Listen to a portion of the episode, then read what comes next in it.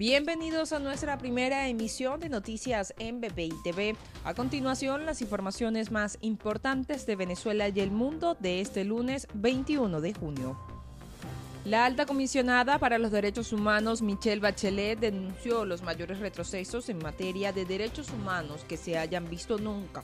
Así lo aseguró en un discurso ante el órgano de la ONU.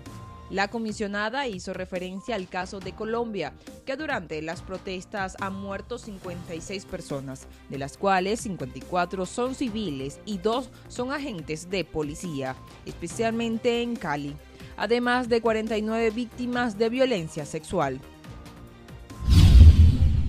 inicia una semana de flexibilización en Venezuela, en la que podrán trabajar todos los sectores de la economía hasta el próximo 27 de junio. Por su parte, los bancos tendrán un horario desde las 9 de la mañana hasta la 1 de la tarde, tomando en cuenta las medidas de bioseguridad.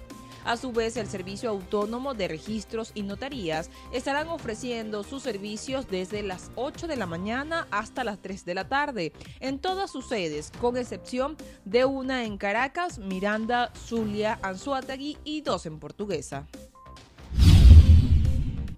La directora de la Cámara de Turismo del Estado Mérida, Alejandra Luna, informó que las autoridades del Estado no han considerado reactivar el sector turismo, pero aún así están a la espera del regreso de los viajeros. A su vez, instó a que se abra el aeropuerto Juan Pablo Pérez Alfonso de El Vigía.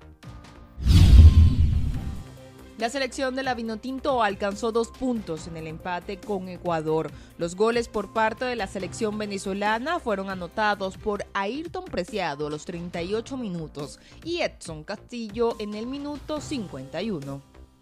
Para el desarrollo de estas y otras informaciones, los invitamos a sintonizar nuestra señal en vivo y contenido on demand en bpitv.com o a través de Roku, Apple TV, Amazon Fire y nuestro canal de YouTube. Síganos en las redes como arroba BPI TV.